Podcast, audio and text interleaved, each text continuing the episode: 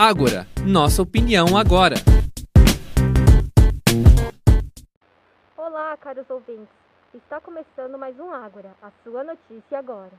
Eu sou a Giovana Pegoraro e hoje vamos falar sobre as mudanças que foram feitas na educação por conta da pandemia. E fazendo parte desse bate-papo estão nossos colegas Alessandro Camargo, Gabriele Farias, João Sagaz e Raíssa Vers. Boa noite, galera. Oi, gente, eu sou o Alessandro, tudo bem? Boa noite, gente, eu sou a Gabi e hoje a gente tem muito para falar. Oi, galera, boa noite, eu sou a Raíssa. E aí, pessoal, uma boa noite a todos. Eu me chamo João Victor Sagaz e eu espero que vocês curtam o nosso podcast. Bem, vamos começar. Em março do ano passado, a pandemia chegou e inesperadamente nos deixou sem salas de aula, sem os corredores cheios de alunos, falando de trivialidades e rindo à toa. De fato, essa essência que dá vida às escolas e faculdades foi apagada pelo vírus. E em pouco tempo, tivemos que nos adaptar à tecnologia para dar continuidade aos estudos. João, entrando nessa questão, você poderia comentar um pouco sobre quais são as ferramentas virtuais que os alunos têm utilizado durante a pandemia? Então, Giovana, entrando nessa questão, como você mesmo disse, é, há várias ferramentas que as escolas e as instituições elas usaram para se adaptar à pandemia, porque foi algo muito inesperado, né? A gente tem como exemplo o Blackboard, que serve como as, as videochamadas, aulas ED, postagem de materiais didáticos e assim por diante o Google Classroom, Google Hangout, que serve para videochamada também. Só que é, há casos onde algumas escolas criaram grupos no WhatsApp para postar material, mas esses são casos isolados, não posso usar como uma regra geral, né? Mas em resumo, a maioria são Google Classroom, Blackboard, Liceum, que é uma para gestão organizacional de, da, de instituição assim, de escolas e etc. De fato, João, as tecnologias com certeza vieram para somar todos os campos, principalmente a educação. E essa, e essa pandemia veio para ensinar muita coisa aos alunos. Não é mesmo, João? Uh, não só os alunos, né, mas uh, as pessoas no geral. Mas voltando para esse ponto mais para voltado para os estudantes, né? É, de fato, a pandemia ela tirou os alunos, forçou os alunos a saírem da zona de conforto. Por quê? é quando você tem uma rotina e de repente ela é quebrada, você tende a ficar um pouco desconfortável. Aí você pensa, poxa, tenho que mudar. Então, como você não está ali, é, principalmente com o professor, né? E aí você precisa, pô, agora eu tenho que estudar mesmo, é conta, por minha conta. Claro que o professor ele vai estar ali para te auxiliar, mas é totalmente diferente. Então, assim, procrastinação você tem que ter zero e assim por diante. É, você vai ter que se adaptar a, ao novo ambiente que é o EAD o ensino à distância ele já vinha crescendo há muitos anos, né? E tinha até uma pesquisa que previa que as matrículas em cursos EAD ultrapassariam as presenciais ali por 2023. Mas devido à pandemia, é esperado que isso aconteça já agora em 2022. As, for as formações EAD, é, por exigirem essa organização, essa disciplina que o João comentou, elas também são vistas com bons olhos pelo mercado de trabalho. E essas qualidades elas são valorizadas pelos empregadores. Então existe uma necessidade de habilidade maior para fazer uma formação à distância e o mercado de trabalho busca esses perfis, o que acaba aumentando a empregabilidade. Certo. Nós tivemos muitos ensinamentos e mudanças de hábitos com a vida da pandemia, de fato. Entretanto, a gente sabe que isso não foi de forma igualitária. Nem todos têm a oportunidade de acompanhar as aulas e por isso acabam ficando para trás. Poderia comentar mais sobre isso, Raíssa? Claro, é, então, acho que o déficit dos alunos ele é muito grande, principalmente na área da alfabetização, né? A gente consegue analisar que as escolas públicas, principalmente, elas perderam um ano. Os alunos que não que estavam aprendendo a falar, aprendendo a escrever, estão indo para o próximo ano sem conseguir. E, e, claro, né, o acesso das aulas online ele é extremamente limitado. Muitas vezes não tem internet ou não tem os aparelhos necessários, como celular, computador, enfim. E com certeza a gente consegue ver um favorecimento em provas como o Enem, é, principalmente para as escolas particulares, em que os alunos eles possuem uma estrutura para acompanhar de casa e recursos financeiros para tal. é, do que alunos que não conseguem o mesmo, né? E se formos analisar de uma maneira bem objetiva, esse trajeto foi bem desigual. Pegando um gancho aqui no que a Raíssa falou, a, o plano de o plano nacional de educação eles tinham uma meta até 2024, né? Dessas metas, a, a que já tinha sido alcançada era a alfabetização das crianças pequenas, né? Aquele é, creche, essa parte, estava dando certo e as crianças estavam indo para a escola. Com a pandemia, isso regrediu muito. O PNDE está, assim, totalmente em alerta por conta de tudo isso que aconteceu. E o acesso à tecnologia ainda é extremamente desesparelho no nosso país. É, eu trabalho com informação sobre educação e eu estou em contato todo, todo momento com várias pesquisas sobre o assunto. E essas pesquisas mostram a dificuldade de diversas famílias com a aula, não só em questões de acompanhá-las ao vivo, mas também quesitos como atividade para fazer, onde entregar, onde entregar. E a realidade da maioria das escolas públicas ainda é muito distante disso. A OCDE, que é a Organização para Comércio e Desenvolvimento Econômico, já fez alerta para essa desigualdade e para o retrocesso que a gente está vivendo. A educação à distância no Brasil e nas escolas estaduais e municipais brasileiras fechou o ano letivo de 2020 com uma nota vermelha, segundo as pesquisas realizadas pela Universidade de São Paulo. Então, não, não importa se tem, é, se a gente está em pandemia, alguém tem que fazer alguma coisa para essas crianças não ficarem desassistidas, porque está regredindo demais. Não é de hoje que é uma necessidade do nosso país reduzir as, as desigualdades educacionais, né? Porque afinal de contas elas acabam gerando, uh, enfim, elas compactuam de alguma forma com todas as outras formas de exclusão e injustiças sociais. Essas desigualdades elas, elas estão cada vez mais acentuadas e com certeza, infelizmente, vão se agravar devido à pandemia.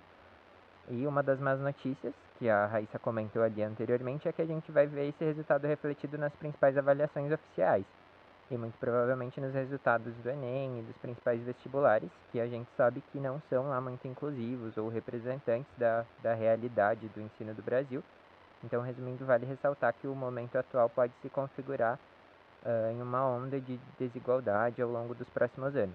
Apesar disso, talvez um dos aspectos mais relevantes que a gente vai trazer uh, para frente do, do nosso assunto aqui é que a pandemia foi, foi a persistência, né? o idealismo do educador brasileiro que se mostrou pronto e disposto a desempenhar o, o seu papel com coragem, com otimismo, mesmo em frente a desafios que muitas vezes estão fora do controle imediato. É, de fato, pessoal, o nosso sistema é falho. Para a solução desses problemas sociais, eu acredito que as escolas e as demais instituições públicas deveriam ter um laboratório de informática apropriado para os alunos, seja para poderem participar das aulas e realizarem suas atividades. E é claro, mantendo todas as medidas de segurança contra o coronavírus, como o distanciamento social e a higienização dos equipamentos mas infelizmente é uma realidade distante. Ainda é preciso de verbas e uma administração que faça a era digital chegar em todas as escolas, para todos os alunos, principalmente para aqueles que estão em baixa vulnerabilidade. Então, Gil, é muito complicado é, oferecer internet, mas não oferecer os componentes necessários para fazer o bom uso da internet. É, no começo desse ano eu fiz uma matéria para o Letrando, onde a gente falava da importância das tecnologias na escola. E fazendo entrevistas e pesquisas eu entendi que não adianta a escola ter internet, mas os professores não saberem lidar com essa internet ou não saberem usar ela em sala de aula. Ou então os alunos não terem equipamentos adequados para poder utilizar as tecnologias. E o mesmo acontece na casa de cada um. Não tem como o governo ir lá oferecer um pacote mensal de tecnologia se, se a criança não vai ter uma tecnologia para poder usar.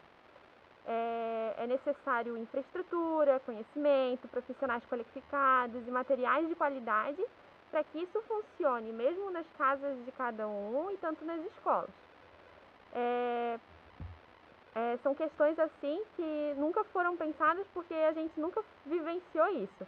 Um adolescente consegue se virar sozinho com um notebook, um tablet um celular ou qualquer outra tecnologia para conseguir assistir a aula, dar conta, entregar a tarefa, ok. Mas como é que a gente deixa uma criança que está em período de alfabetização vendo uma aula sozinha? Não dá. E entra a questão de quem é que vai ficar com essa criança? Essa pessoa consegue lidar com, com, esse, com esse papel de estar tá ali e ajudar? E, mãe, eu não entendi o que, a professora falou, o que, que ela quer dizer. E se a mãe não entender, como é que faz daí? É um processo muito complicado, tem que ter ajuda de muita gente para para poder entender como é que isso vai funcionar e como é que dá para fazer funcionar. Não depende só de um, não depende só do governo, não depende só da escola nem da criança, depende de todo mundo junto, é uma ação conjunta que precisa. Gabi, achei interessante esse ponto que você citou sobre os pais em relação a, sobre o papel dos pais em relação à educação da criança, principalmente no tempo de pandemia. Há muitos relatos, é, tanto na, é, na pandemia, no meio dela, no, no pico, enfim, que os pais negligenciavam demais a educação dos filhos. Ou seja, tem casos onde a criança ela escrevia o bilhete para professora falando: Professora, eu não fiz atividade porque minha mãe não quis fazer comigo. Então, o papel do pai não é só na, na infraestrutura em fornecer: Ah, aqui está o tablet, filho, agora vai estudar. Não, é estar tá ali presente com o filho dia a dia, explicando para ele. Se não sabe, é pedir ajuda, é estar presente na educação do filho. E essa é uma questão bem complicada. Como você mesmo disse, não, é, não depende só do governo, não depende só das escolas, depende de uma colaboração coletiva é, de todas as pessoas para desempenhar um bom papel na educação da criança. É uma questão, isso que você falou do, do, do pai, né, de ele estar tá ajudando ali, eu entendo esse lado, mas eu também tenho um, um, contraponto, que é a questão que muitos pais, isso eu acompanho com alguns professores, algumas escolas que eu conheço, que os pais em si, eles não conseguem fazer a atividade eles não conseguem ler, eles não conseguem fazer o, o, a atividade matemática. Então, quando tinha a escola presencial, o professor ajudava, né? Ele fazia essa parte. Agora ficou para o pai muito dessa parte. E eu tenho uma, uma pessoa que eu conheço, que eu já conversei, e a, a mãe não conseguia ajudar a filha e também não queria. Existe isso, ela não queria ajudar, ela queria o tempo dela livre mas tem muitos pais que eles se frustram, frustram também por não conseguirem ajudar, né? Por não, não entenderem, não conseguirem ler muitas vezes. Então tem esse contraponto aí também. Ainda nessa, nessa parte de quem é que vai estar com a criança, né? Eu tenho um irmãozinho pequeno. E era super tranquilo, porque eu ficava de tarde em casa com ele, eu fazia as atividades. E quando eu não podia, eu tinha minha irmã mais velha que também fazia com ele. E os meus pais sempre deixaram muito claro que se a gente não tivesse lá para ajudar meu irmão, não ia ter quem fizesse, porque o meu pai e a minha mãe trabalham todos os dias o dia todo. E daí ele ia ficar um pouco desassistido. E a minha mãe comenta que algumas das, dos coleguinhas dele tiveram professores particulares, porque os pais não conseguiam. E daí eu penso, o que, que acontece com uma criança de baixa renda, onde o pai e a mãe trabalham o dia todo, não tem irmão mais velho, ou se tem irmão mais velho, irmão também trabalha e não tem dinheiro para contratar um professor particular para ajudar. Daí são questões assim que a pandemia trouxe e escancarou muita desigualdade, muitos problemas sociais, muitos problemas de infraestrutura que o Brasil tinha. Para você ver que o buraco é mais embaixo. Bem, vale ressaltar, né, galera, que não só como os, os pais dessas crianças não conseguir auxiliar, seja por falta de oportunidade, entre outros motivos, mas também outros adultos, até mesmo como os professores, que tiveram uma grande dificuldade de se adaptar à tecnologia. Tudo muito novo, uma adaptação que teve que ser assim muito rápida e inesperada. Não é mesmo, João? De fato, é, Giovana, muitos professores, isso eu vou dar um exemplo que aconteceu principalmente quando eu estava no ensino médio. Havia muitos, havia muitos professores que eles ainda eram acostumados com o diário no papel ali, entende? E quando migrou para as tecnologias, muitos falaram, não vou usar isso, simplesmente vou continuar no diário. Tanto que muita gente teve que ir nas escolas buscar a atividade dos filhos. Mas como? Como a Raíssa disse, alguns pais eles trabalham, não tem condições, não tem como, entende? Então é muito complicado, assim, para o professor que não entende das tecnologias, é aquela questão, tem que se adaptar, não tem outro jeito, não tem uma solução mágica. É se adaptar, é ou buscar alguns recursos que você pode utilizar para suprir a necessidade de todos os alunos. Você não pode pensar, esse aqui é o melhor para todos. Não, tem alguns que você vai ter que fazer outras adaptações para incluir eles também. Isso se chama inclusão social.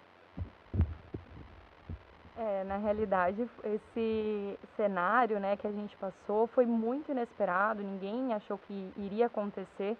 É, como eu até comentei, que eu tenho conhecimento, contato com algumas pessoas, e foi muito difícil tanto no público quanto no privado. Mas claro que o, os professores do, das escolas públicas, eles tiveram uma dificuldade a mais, até por se adaptarem a um sistema que não era uniforme, né? não era apenas um sistema, eles usavam aleatórios, isso até confundia os alunos. É, eles também tinham o contato com, com o aluno dentro de aula, conseguia ver a cara do, do aluno, hoje já não tem mais isso. Então, também, além da questão de, ah, eu tenho que me adaptar a usar a internet, eu tenho que trazer, fazer um planejamento de aula interessante, dinâmico, dentro de um ambiente virtual. Além de tudo isso, o, os professores eles se é, mostraram que se sentiram isolados, se sentiram sozinhos em um momento que todo mundo já estava se sentindo sozinho. Então acho que essa parte emocional, psicológica também afetou demais, né? Não foi apenas o, a parte física de não, vamos ali aprender a, a usar o computador, a fazer um cronograma bacana. Foi essa parte psicológica também. Lembrar também do fato da carga horária deles, que praticamente triplicou ali durante a pandemia, que já era uma carga horária complicada, a gente sabia que eles faziam correções fora do horário de aula, eles tinham várias aulas para programar, mas acabou que com esse contato via WhatsApp, via rede social, eles tinham que ficar nos respondendo, enfim, respondendo outros alunos o tempo todo. Acabou normalizando isso de eles estarem disponíveis para a gente 24 horas por dia. É verdade, galera. Ficou complicado para os professores, para os alunos, para os pais deles que tiveram que fazer essa adaptação repentina.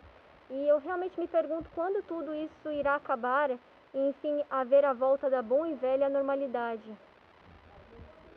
Então, eu acho que nada vai voltar 100% como já era, né? A, a ciência evoluiu, a tecnologia evoluiu, como a gente também percebeu que alguns pontos não necessitam da interação física, né? Não precisa estar no mesmo local. E eu acho que a, que a pandemia, no geral, ela enfatizou muito esses pontos.